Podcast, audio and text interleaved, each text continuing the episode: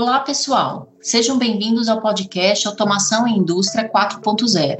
Eu sou a Ingrid Targas e hoje vamos continuar nossa conversa sobre gestão de ativos com a Silvia Toffoli. Hoje, na terceira e última parte, vamos falar sobre o futuro e tendências para a gestão de ativos. Silvia, como você descreveria o momento atual da gestão de ativos? Olha, Ingrid, eu acho que atualmente nós temos diversas soluções que atendem aos diversos níveis e perfis de clientes. Então, pensando no segmento uh, do Brasil, nós temos diferentes níveis de automação. Então, hoje nós temos muitas soluções que estão no nível 2 e não necessariamente essas empresas são fornecedoras de hardware, ou seja, são empresas específicas para gestão de ativos atuando no nível 2. Do mesmo jeito que a gente tem várias empresas de software, muitas startups atuando nos níveis 3 uh, ah, da pirâmide de automação. E aí um ponto interessante que nós uh, também observamos uma tendência, ou seja, algumas empresas atuando para um determinado tipo de ativo. Uh, então hoje o cenário é muito rico para um cliente, né? Porque ele tem um leque de possibilidades de soluções de empresas locais, de, de grandes empresas fornecendo esse tipo de solução. Interessante isso esse ponto que você comentou, né, desses novos fornecedores aí, esses novos players no mercado e muitos não serem fornecedores de hardware, porque historicamente o cara desenvolveu o software para um, o instrumento dele, né, ou para a solução dele que seja, né, e agora a gente tem essa ruptura aí, então é, e acaba sendo um ganho para o cliente porque ele acaba tendo uma opção, né? Então, como nós temos esse, é o que eu comentei anteriormente, né? Como nós temos hoje diferentes segmentos, né, industriais no Brasil, então você tem indústria que está mais evoluída em termos de sensoriamento, em termos de integração de informação, indústrias que estão um pouco menos. Então você acaba tendo este esse leque, né, esse leque de opções com diferentes soluções e não só vinculadas a hardware. Você tem muitas empresas atuando nessa área sem o hardware por trás. É, eu, eu acredito que essa essa segmentação que a gente tem reflete um pouco do tamanho do Brasil, né? Você vai para o sul, tem, você tem uma realidade, você vai para o Nordeste, você tem uma realidade, empresas que são fortes, ou mais fortes, ou não tão fortes nesses, é, no, nos grandes extremos aí que a gente tem, né? E aí, dentro desse, da realidade que ele está inserido, é o que ele chega de automação, do que ele usa efetivamente, ele até sabe que tem outras coisas, mas às vezes não faz sentido para ele aquilo, né? Então, tem uma solução, vai, é, time que está ganhando, ninguém mexe, né? Tem vários nichos de mercado, assim, é, açúcar e álcool, eles têm, desenvolveram um padrãozinho. Qualquer usina que você vai é aquela é aquela mesma solução e isso vale para vários outros segmentos de mercado. Não necessariamente com tudo de mais moderno mas com o que funciona para aquele para aquele segmento né Nesse cenário atual, você acredita que a gestão de ativos passou a ser um software de prateleira? ou, ou não? Você ainda acha que é uma solução customizada, que exige uma expertise por parte das empresas para vender essa solução? O que, que você vê sobre isso? Eu, eu acho que depende do, do tipo de solução. Como a gente acaba tendo um leque muito grande de, de opções, né, de soluções, então vamos supor, é, se um cliente tem e para ele atende né, uma solução só preditiva, aí você acaba utilizando. Tem algumas empresas que não são especialistas, que você não precisa de uma venda consultiva. Você tem na própria solução, né, porque o preditivo é você ter a previsão de quando uma falha aconteceria de um determinado ativo. Então aí você pode utilizar a técnica de machine learning ou algum algoritmo. Então não necessariamente você precisaria de um especialista nessa situação, né? Porque você estaria conectando ou pegando informações do passado e interpretando esses dados. Porém, quando você já começa a evoluir um pouco para uma solução prescritiva, ou uma solução prognóstica, aí você já tem uma recomendação, você já estuda o motivo dessa falha, você já recomenda uma ação, aí você acaba realmente realmente tendo um suporte de especialista, né? Seja na fase de desenvolvimento do algoritmo, seja na fase do projeto, aí vai variar de fornecedor para fornecedor. Então eu diria que dependendo da solução, pode ser até encarado como um software de prateleira. Agora, dependendo da necessidade, do momento que esse cliente está na jornada de transformação digital, aí realmente é uma venda prescritiva, ele vai precisar de uma consultoria, ele vai precisar é, de um apoio para essa transição nessa metodologia de gestão de ativos. Silvia, e o que, que você pode falar para a gente sobre as tendências para a gestão de ativos? O que, que você destaca para nós aí?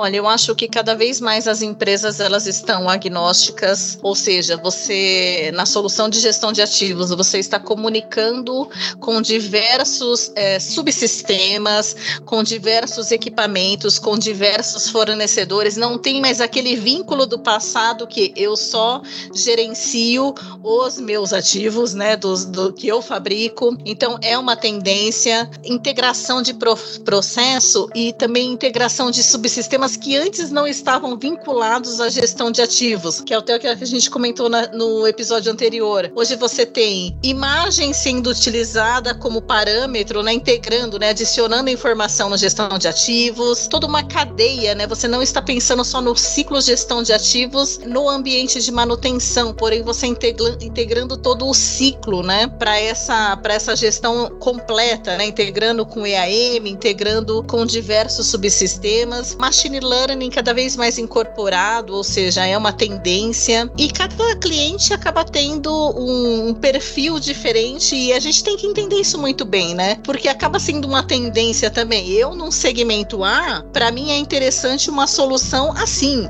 E eu tenho um leque de opções assim. Eu num segmento B, que eu já tenho muita informação, já tenho integração, já tenho uma base de dados de longa duração, para mim é interessante uma solução assado. E você também tem diversas opções. Então, tá, tá caminhando muito bem e evoluindo muito, né? Com essas novas tecnologias, com novas funcionalidades, com itens que antes nós não pensávamos e associávamos à gestão de ativos. É, tem alguns mercados assim, quando a gente pensa em legislação específica, eu acho que tipo farmacêutico é o primeiro que vem na cabeça, mas não é só esse, né? É até muita, muita parte de meio ambiente também, né? De emissão, controle de emissões, poluentes, né? E que também tem uma legislação específica, mas a gente, quando você olha a indústria de processo, a ETA fica lá, não se sabe de, a direita onde, é longe, manda, manda lá, vai por rádio, né? Deus ajuda lá no que, que acontece naquele lugar. Como que você vê, por exemplo, é, assim, soluções de gestão de ativos pensando nesses mercados que a, a própria legislação evoluiu e é o que a, o que a gente está passando hoje, você pensar em termos de crise hídrica, é, uma, uma escassez energética em função né, da, da nossa falta de água e talvez uma falta aí de investimento em outras soluções, por exemplo, eólica ou solar, que poderiam estar, tá, é, já estão ajudando, mas ainda é uma porcentagem pequena, né? Tem pode ter uma, uma participação muito grande nesse mercado aí. É, como você vê? Você vê as empresas, especialmente essas startups que estão sempre né, ligadas ao que está acontecendo, né, assim, resolver esses problemas nossos aqui. Tem alguém atuando nessa área? Existe alguma movimentação nesse sentido?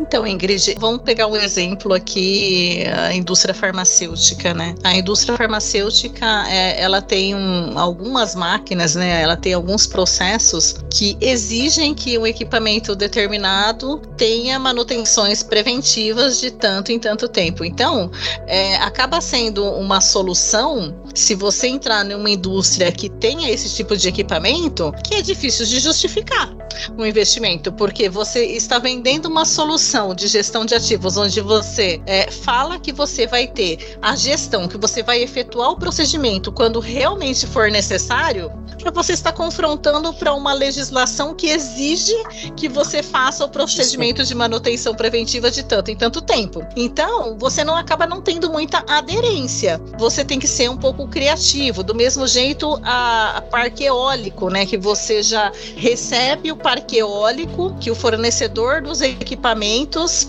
é, já tem um contrato, então você tem que acabar atuando nos mercados que já estão um pouco mais obsoletos ou entrando em obsolescência para você conseguir justificar um ganho nesse tipo de solução. Por quê? Porque o lucro gerado nessa solução, dependendo do estado do parque eólico, vai para o fornecedor do aerogerador. Então tem, você tem que ser criativo em algumas é, indústrias, né? não focar só em um equipamento. Então, quando você pega uma indústria que tem que abrange todos os tipos de ativos, é mais fácil justificar. Ah, ok, a indústria farmacêutica tem esse detalhe na legislação na, na, nos equipamentos X, mas você tem equipamento elétrico, você tem uma série de outras áreas que você pode agregar um valor. Então aí eu acho que vai um pouco da criatividade de cada empresa. Tem mais alguma coisa que você quer compartilhar com a gente? Coisas que tem, assim, novidades que a gente pode esperar aí no curto, médio prazo? Eu acho que está evoluindo muito, como eu citei, Ingrid, é, evoluindo para serem é, soluções abrangentes, soluções que integram dados, soluções que o cliente não precisa justificar uma substituição. Ah, eu já investi um sistema de vibração, ótimo, eu integro essa informação. Então, acho que o caminho é esse: é você agregar mais e integrar as áreas, porque é um gap hoje, né? Para você ter uma ideia, é, dependendo do segmento, você tem várias ilhas. E você acaba trabalhando naquelas ilhas e o seu dia a dia fabril é, não permite que você, ok, eu tive uma falha, eu olho aqui o meu sistema de vibração, mas você não volta no seu historiador de processo para analisar o que estava o que aconteceu no meu DCS naquele momento. Você não tem tempo. Então eu acho que é uma tendência da gestão de ativos você integrar tudo para que você tenha essa informação com conteúdo. E as empresas estão se cam estão caminhando para essa diretriz, para envolver ativo elétrico junto com ativo de processo, para integrar diversas soluções, diversos subsistemas sistemas, integrar com o EAM, ERP das indústrias, com o CMMS e trazer uma informação com maior conteúdo e um benefício para o cliente, né? Que, que é justamente essa quantidade gigante de dados, de informação rica, mas que você não consegue parar para analisar as ilhas, né? Que fica cada um com a sua ilha. Então eu acho que a, a gestão de ativos está caminhando para esse tipo de integração, visando o pensar como um todo na cadeia operacional de um site. E aí a gente enxergar essas informações relevantes, o histórico do DCS, a falha elétrica que eventualmente causou aquela aquele problema no processo numa tela só, né? Não ficar abre, Sim. fecha, manda mensagem, abre o aplicativo. Não, espera, espera que eu vou lá na estação do não sei o que para abrir para a gente ver o que, que aconteceu. Espera que eu vou, vamos fazer uma videochamada. Te mostro a tela lá, você me mostra a tela aí, a gente vai olhando, né? Não dá tempo, né? Essa é a verdade. Não dá tempo para você investigar uma falha e às vezes você pode, com essa investigação você poderia evitar uma próxima. Então, é, eu acho que as soluções de gestão de ativos caminham para isso, para que você integre a informação, tenha um software trabalhando e te dando saídas com conteúdo, para que você ganhe o máximo possível desse tipo de solução. Tá joia. Silvia, eu quero agradecer de novo você fazer esse, essa série aqui de gestão de ativos comigo. Foi, foi muito, muito bom, foi uma delícia. A gente, nossa, lembrou as nossas histórias aí de engenheiro de propostas lá no túnel do tempo. Tem as propostas que você começou e eu terminei, né? Porque a gente vai, sente que você era, era concorrente, depois a gente trabalhou no mesmo lugar em épocas diferentes, aí a gente foi trabalhar na mesma empresa, mas em áreas diferentes, enfim, né? Sempre tem essas, essas integrações aí também. Foi, nossa, foi muito bom. Quero deixar aqui, um, te agradecer mesmo. E se você quiser deixar uma mensagem para os nossos ouvintes. Ingrid, primeiro eu que agradeço, foi muito divertido gravar esse podcast. Foi o primeiro podcast que eu gravei, então foi muito divertida a experiência. Foi uma sessão super interessante. Nós aprendemos muito porque teve uma parte de pesquisa muito grande da sua parte. Você chegou a consultar pessoas que eram referências quando eu comecei minha carreira. Então acho que isso foi muito interessante, foi um aprendizado muito legal. E eu queria agradecer a todo mundo que acompanhou a gente nesses três episódios. E vamos pensar em um próximo tema. Com certeza, com certeza que estamos abertas a, a gente achar coisas é, interessantes, assim, trazer informação, né? Que eu acho que isso que é, é, é o motivo principal, assim, a minha ideia quando eu pensei nesse podcast foi justamente isso. Assim, eu vi já muita coisa e aí eu vejo esse pessoal, né, muita gente nova hoje que às vezes não tem, não porque não quer, mas é porque às vezes a vida não te põe lá no meio de uma fábrica para você ter um transmissor na sua frente, um registrador, um controlador, configurar, e aí é, né, fica muito preso no, ah, é só, é, é, é, tudo nuvem. Não, não é nuvem, né? O transmissor, ele tá lá, firme, forte, confiante, 4 a 20, muitas vezes. Quando Deus ajuda, tem um heart, às vezes não tem nada, né? E, e a gente tem que, para chegar aqui, falar de sistema, de nuvem, de coisas, né, das, das soluções é, agnósticas mesmo, né? De você falar com muita gente, ter, integrar coisas muito diferentes, a gente tem que saber de onde que vem, né? Não, não dá pra gente separar, separar muito as coisas, né? Ninguém gosta de sujar a mão de graxa, mas se você não for lá também, você fica sempre com a informação meio manca, né? Então, Sim. mas tá joia. Muito obrigada mesmo, foi muito bom. Eu que agradeço, Ingrid. Um abraço.